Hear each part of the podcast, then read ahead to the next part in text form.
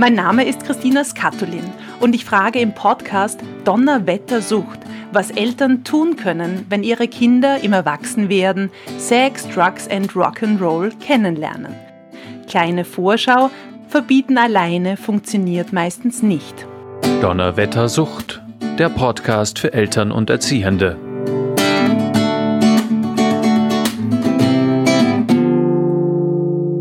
Hallo zu Donnerwettersucht. Heute gehen wir der Frage nach, wann ist das erste Bier okay? Bei mir war es nicht das erste Bier, sondern der erste Sekt, natürlich zu Silvester mit meinen Eltern gemeinsam. Für mich hat das perfekt gepasst. Ich freue mich nun auf die Expertenmeinung dazu. Wir sind digital miteinander verbunden. Mein Gast ist Sozialarbeiter und Soziologe und seit mehreren Jahren im Verein Dialog in der Beratung und Prävention tätig. Einer seiner Schwerpunkte liegt bei der Alkoholabhängigkeit. Hallo, Cornelius Bacher-Kneist. Schön, dass wir uns sehen, auch digital. Hallo, herzlichen Dank für die Einleitung. Dankeschön. Wir haben eine besorgte Mutter bei uns auf der Podcast-Mailbox angehört und wir hören uns jetzt gemeinsam an. Bitte stellen Sie Ihre Frage nach dem Signalton.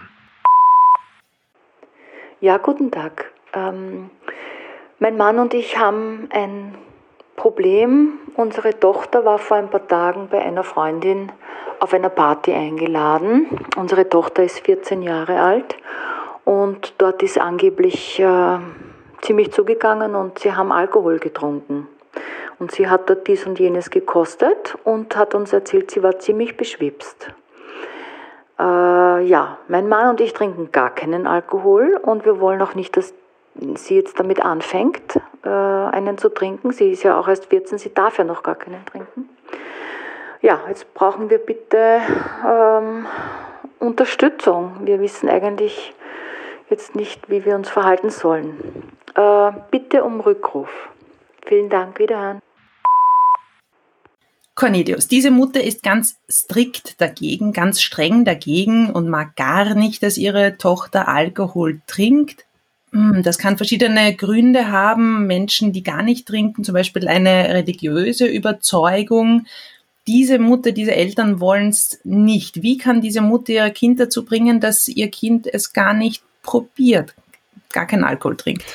Ja, das ist eigentlich auch das, was mich gleich einmal beschäftigen würde dabei, dass sie überhaupt nicht möchte, dass ihre Tochter trinkt. Wir haben immer wieder Eltern bei uns in der Beratungsstelle, die zu einer Angehörigenberatung kommen, die natürlich nicht möchten, dass die Kinder illegale Suchtmittel, Drogen konsumieren. Ähm, bei Alkohol ist das jetzt nicht so üblich, dass die Eltern so extremst dagegen sind. Deswegen mich persönlich würde äh, schon mal sehr interessieren, warum das so ist. Was sind ihre Motive dahinter? Ähm, eben, wie du gesagt hast, sind das jetzt religiöse Motive? Hat sie vielleicht auch in ihrem Umfeld sehr, sehr negative Erfahrungen damit gemacht, in der Familie, äh, vielleicht von Seiten ihrer Eltern, Großeltern? Gab es da irgendwelche negativen Erfahrungen im äh, Zusammenhang mit Alkohol? Und dahingehend würde ich äh, quasi mal ein Gespräch mit äh, der Mutter auch beginnen. Mhm. Was ihre Gründe sind. Und vom Vater auch nämlich. Der Vater will es auch nicht. Genau, ja. richtig, ja. Normalerweise machen wir die, die Gespräche einzeln, aber von Fall zu Fall gibt es dann auch zu zweite Gespräche und dann würde es mich natürlich von beiden interessieren, warum das so ist. Das Problem ist, egal ob das jetzt um Alkohol oder um illegale Suchtmittel geht oder um andere Themen, die die Eltern bei den Kindern nicht wollen, man kann die Kinder nicht einsperren, man kann Kinder nicht immer vor Erfahrungen schützen und davor, dass sie etwas machen, was man nicht möchte. Ähm, natürlich ist das sehr wichtig, dass man Kinder vor negativen Erfahrungen schützt, aber es ist nicht realistisch, die Kinder immer und in allen Situationen davor zu schützen. Äh, und deswegen ist es hier sehr schwierig. Also quasi es gibt keine Lösung dafür, wie man das Kind mhm. dazu bringt, dass es niemals Alkohol trinken wird. Weil der Alkohol ja auch sehr verfügbar ist. Genau, das ist Alkohol ist etwas Omnipräsentes. Wenn man sich überlegt, wenn man in der Früh äh, in die Arbeit geht zum Beispiel oder so außer Haus geht, irgendwo hin, ähm, wie oft man Alkohol bekommen könnte, bis man dort angekommen ist. Das ist eine interessante Überlegung. Ja, man kriegt das überall, 24-7, 365 Tage im Jahr kann ich äh, zur Tankstelle gehen und Alkohol kaufen. Das um einen Preis, der quasi für jeden leistbar ist. Und das ist ein ganz ein wichtiger Aspekt, diese Verfügbarkeit und wie, wie niedrig der Preis dafür ist. Wir können jetzt, sagen wir mal, schwer die Kinder natürlich ganz davon wegbekommen. Wir sehen es immer. Was empfehlt ihr vom Verein Dialog? Was ist ein Alter, ab dem man Alkohol trinken sollte? Wir wissen ab 16, das steht überall angeschrieben. Ähm, ist das die Realität? Na, die Realität ist das nicht. Ähm, das Jugendschutzgesetz, äh, das ist Sache der Bundesländer, äh, besagt, dass man ab 16 Alkohol quasi erwerben und besitzen darf, davor nicht. Die Realität zeigt allerdings, in verschiedenen Studien wurde das erhoben, dass Kinder eher so im Bereich mit 14 Jahren ihre ersten Alkoholerfahrungen machen. Das heißt nicht, dass sie da gleich berauscht sind, das ist schon noch ein Unterschied, aber das erste Mal Alkohol konsumiert wird mit 14. Allerdings ist das auch sehr schwierig, das zu erheben, äh, weil man muss sich vorstellen, wenn man mich jetzt fragen würde, ich bin 36, wann ich das erste Mal Alkohol getrunken habe, ich hätte jetzt nicht wirklich eine Ahnung, ob das jetzt mit 12 oder mit 16, ja, mhm. das weiß ich einfach ja. nicht. Mhm. Und wenn ich aber die Jugendlichen selber frage, hast du jetzt schon mal Alkohol getrunken? Dann ist das unter 16 vielleicht etwas, wo sie es nicht wirklich zugeben. Und wenn sie es noch gar nicht gemacht haben, können sie ja nicht Ja dazu sagen. Also das heißt, ich habe da wirklich ein Problem damit, wie ich diese Daten herausfinde. Aber quasi, es gibt einige Studien dazu und man kann sagen, so mit 14 circa werden die ersten Erfahrungen gemacht und mit 15 bisschen drüber äh, kann man sagen, dass die ersten Rauscherfahrungen auch da sind. Auf jeden Fall mit über 16 geben in, den Studien 90 Prozent der Kinder an, äh, beziehungsweise der Jugendlichen an, dass sie schon einmal Alkoholerfahrungen gemacht haben. Gehen wir zurück zur ersten Erfahrung. Wo wird denn die zumeist gemacht? Bei mir war es zu Hause zu Silvester. Was, das ist so mein Bezug auch. Naja, wenn schon zu Hause, weil da sind sie geschützt. Machen das viele so? Hast du da auch eine Empfehlung? Na, ich glaube, dass diese Erfahrungen sehr, sehr unterschiedlich sind. Das ist auch ein Thema äh, Stadt-Land, denke ich. Wo und wie getrunken wird. Ich äh, denke, dass es am, am Land viel öfters vorkommt, dass zum Beispiel in Vereinen oder auf, auf Festen irgendwie getrunken wird mit Freunden. Diese Möglichkeiten sind in der Stadt wahrscheinlich anders. Da geht, geht man vielleicht eher in Bars etc. oder macht das bei irgendwelchen Homepartys. Und mit Kindern Alkohol trinken, das ist keine einfache Entscheidung, würde ich sagen. Wichtig ist, da selbst eine sehr klare Haltung dazu zu haben äh, und zu sagen, ich selbst trinke zum Beispiel Alkohol als Elternteil, ich mache das, aber ich finde das jetzt nicht gut, dass du das regelmäßig tust. Ob man jetzt das eine Mal mit dem Kind das probiert oder nicht, ist dann wahrscheinlich nicht so ausschlaggebend wie insgesamt diese, diese Haltung dazu. Und auch generell die Gesprächsbasis zum Kind zu haben. Also das finde ich viel wichtigere Aspekte, als dass man sagt, ich mache das einmalig mit dem Kind, dass halt auch ein bisschen ähm, diese Entzauberung vielleicht auch da ist. Ich könnte es ja auch öfter mit dem Kind machen, könnte der dann regelmäßig trinken. Ja, okay. das, würde ich eher nicht machen als etwas Normales. Ich, ich finde es auch sehr wichtig, als Eltern ein, ein, Vorbild zu sein und nicht regelmäßig am Abend nach Hause zu kommen und da halt standardmäßig ein Bier zu trinken vor den Kindern. Das soll halt doch etwas, also das darf etwas sein, was was ritualisiertes sein kann, zu bestimmten Anlässen, vielleicht am Wochenende oder so irgendwie. Aber das ist was komplett unterschiedliches, als ich komme jeden Tag nach Hause und trinke ein Bier und das besonders dann halt auch regelmäßig mit dem Kind oder dem Jugendlichen. Wenn man sagt, ab 16 darf man das eigentlich, das würde ich trotzdem nicht machen. Ich glaube, wir Menschen finden es ja auch ganz super, berauscht zu sein. Und noch dazu ist es nicht illegal. Das heißt, da darf ich was trinken. Genau. Äh, es sperrt mich jetzt niemand ein, auch nicht, wenn ich vielleicht zu viel trinke. Also ich glaube, das ist ja die Schwierigkeit am, am Alkohol, so, so grundsätzlich auch für uns Erwachsene, weil gefühlt gehört es dazu, wenn ich jemanden zum Abendessen einlade, gehört es dazu, dass man anstoßt einmal. Das wäre fast unhöflich, wenn ich das nicht da hätte. Ganz genau. Dass ich nicht Alkohol trinke, äh, da brauche ich gute Begründungen dafür eigentlich.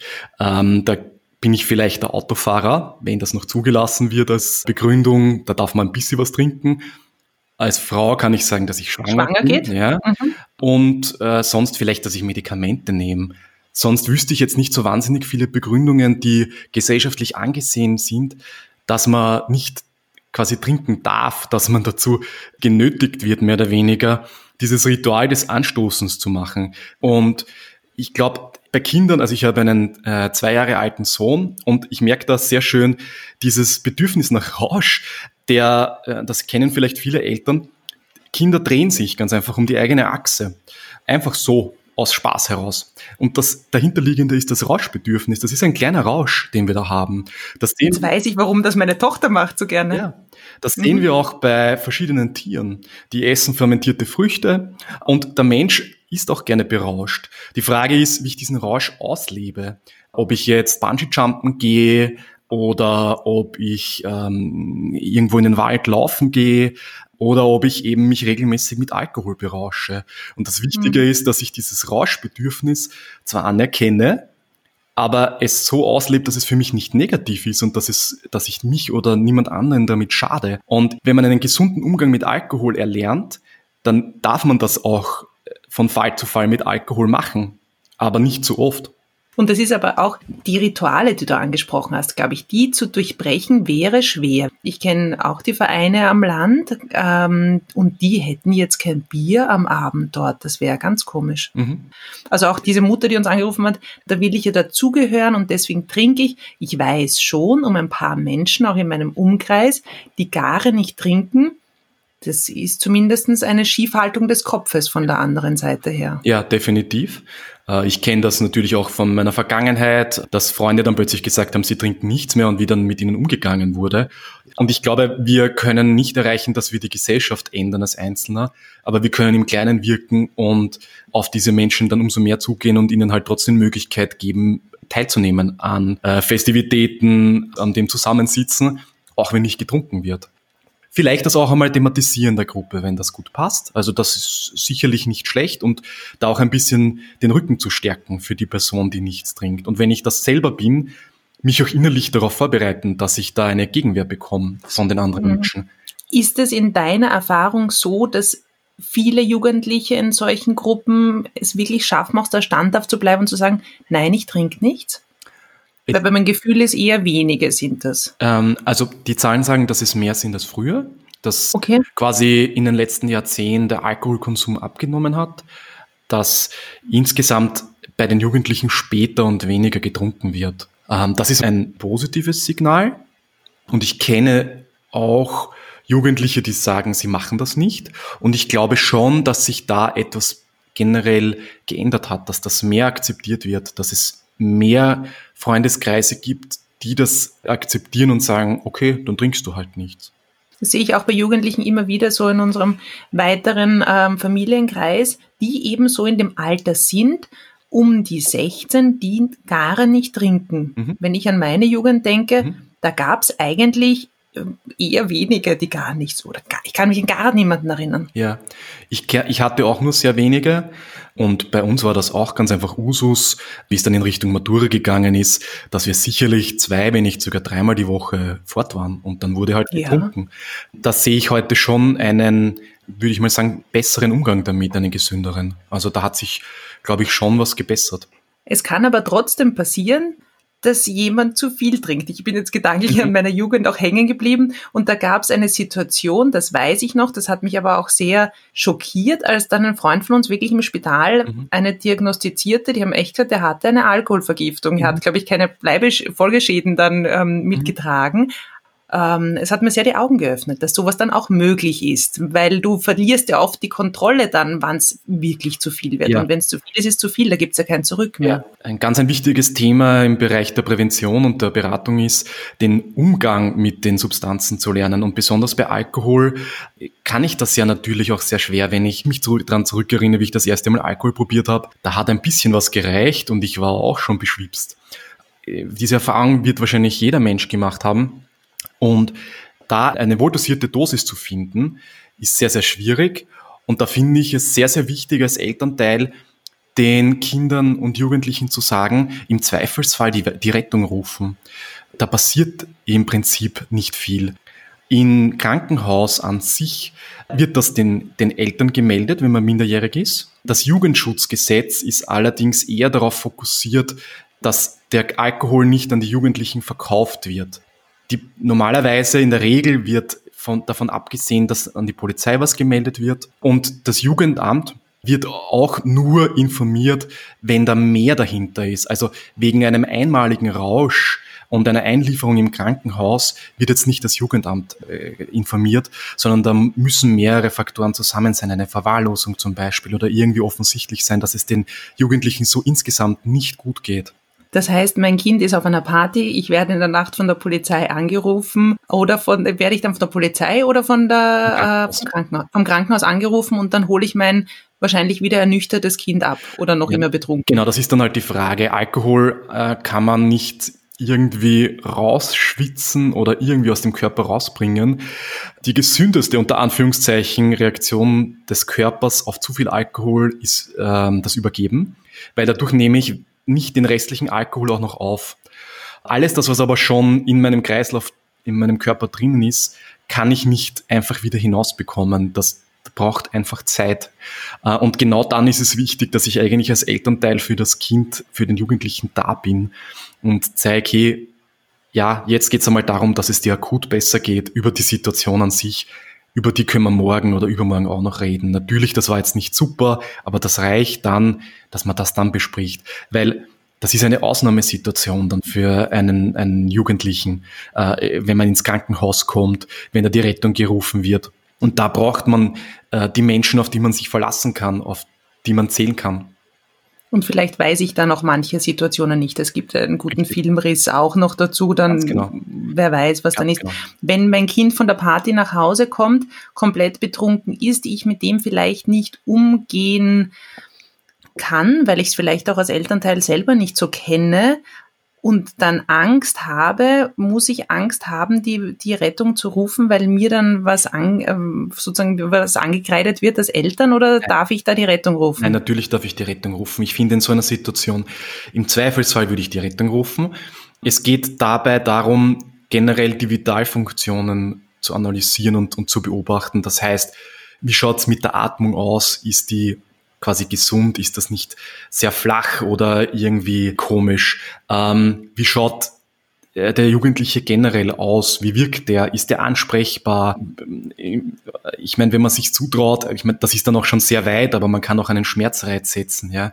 Aber die akuteste. Ich glaube, da rufe ich eher die Rettung ja, an vorher. Genau das, das ja. ich damit sagen. Da rufe ich, wenn ich die Befürchtung habe, ich muss jetzt, ich bin mir jetzt nicht sicher, ob der noch auf mich reagiert, dann würde ich nicht äh, es am Schmerzreiz festmachen, sondern ich würde die Rettung rufen auf jeden Fall. Also nicht auf in die, das kennt man auch so aus, aus Filmen, in die kalte Badewanne setzen und kalt abduschen, wird nicht ernüchternd komplett ja, gleich einmal sein. Nein, für, das wird für eine kurze Zeit reichen, aber das bedeutet nicht, dass das jetzt quasi die Gesundheit sichert, weil das kann sein, dass der vielleicht noch ganz viel getrunken hat und das erst schön langsam vom Körper aufgenommen wird.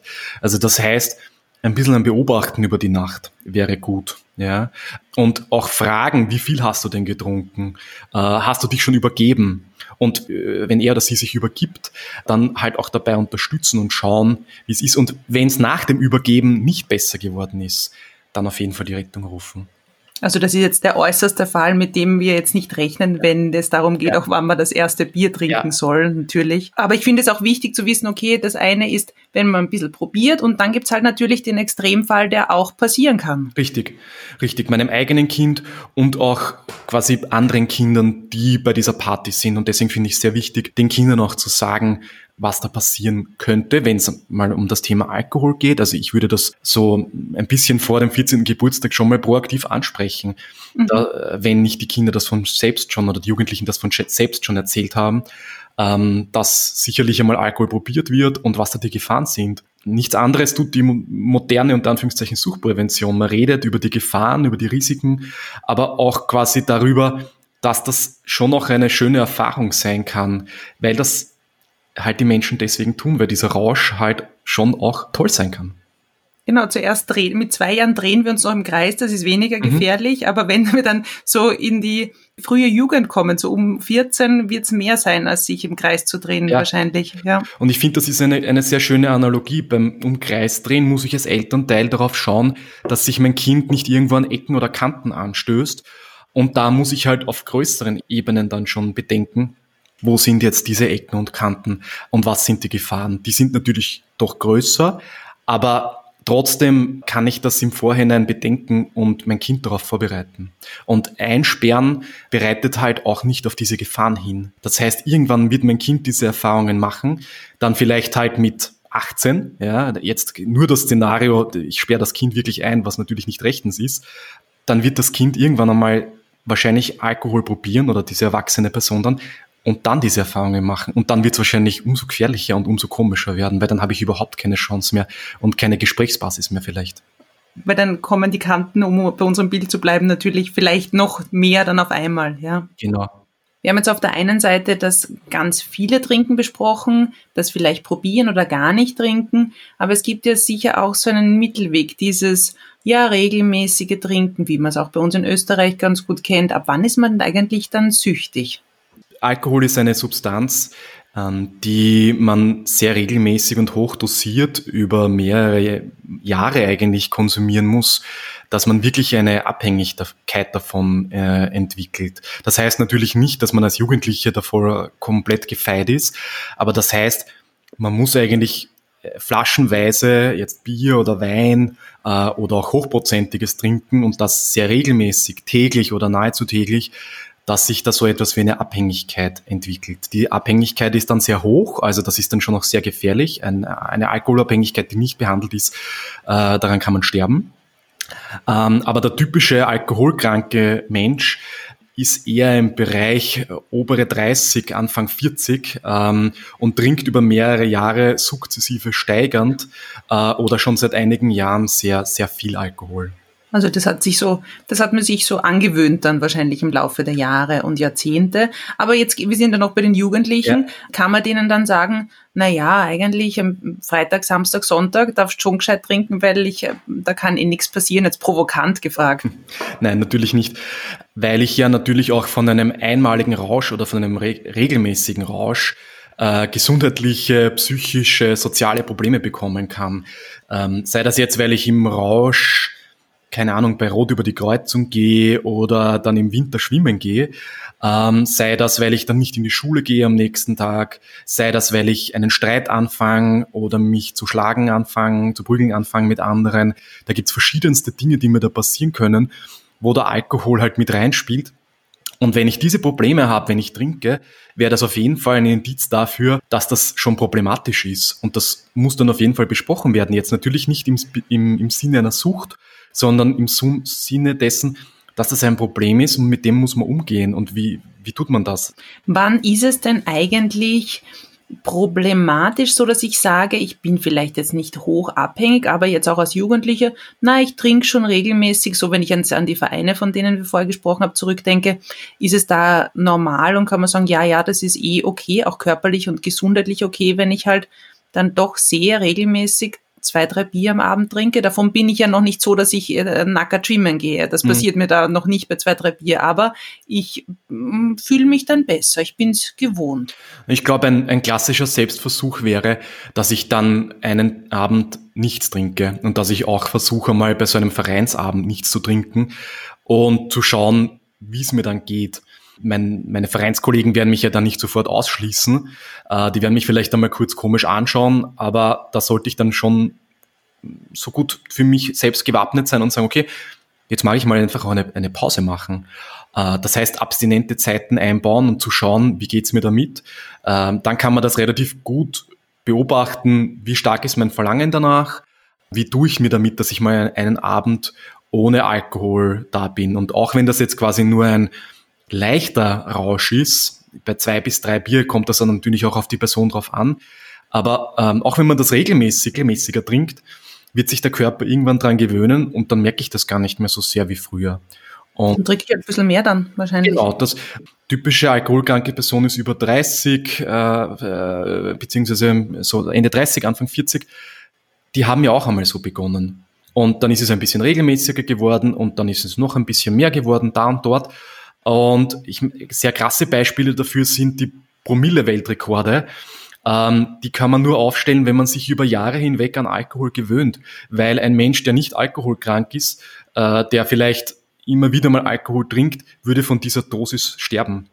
Äh, Promille-Rekorde sind, wie viel Promille ich im äh, Blut habe. Genau, richtig. Das liest man ja mhm. manchmal in, in den Zeitungen, dass es, was weiß ich, wie, wie viele Promille gemessen wurden, äh, Alkohol äh, in der Atemluft.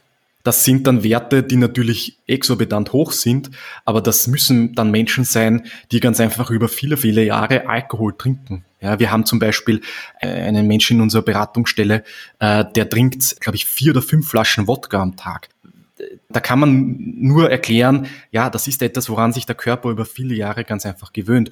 Und in der Jugend geht es eben darum, dass ich lustige oder nette Rauscherfahrungen habe, aber dass ich meinen Körper und meine Psyche nicht so sehr daran gewöhnt. Wir haben jetzt einerseits besprochen, wenn ein Kind viel zu viel trinkt oder auch wenn ein Kind gar nicht äh, trinken möchte. Wir in Österreich als Gesellschaft sind sicher eine Gesellschaft, wo regelmäßig getrunken wird, auch weil ja der Alkohol eine Droge ist, die wir überall und legal bekommen, im Gegensatz zu illegalen Drogen. Was ich mir denke, ist, wir brauchen einen gesunden Umgang äh, als Eltern damit und um ein Vorbild äh, zu sein und auch da zu finden, einen Mittelweg zwischen Ja und Nein. Bist du da mit mir einer Meinung, lieber Cornelius?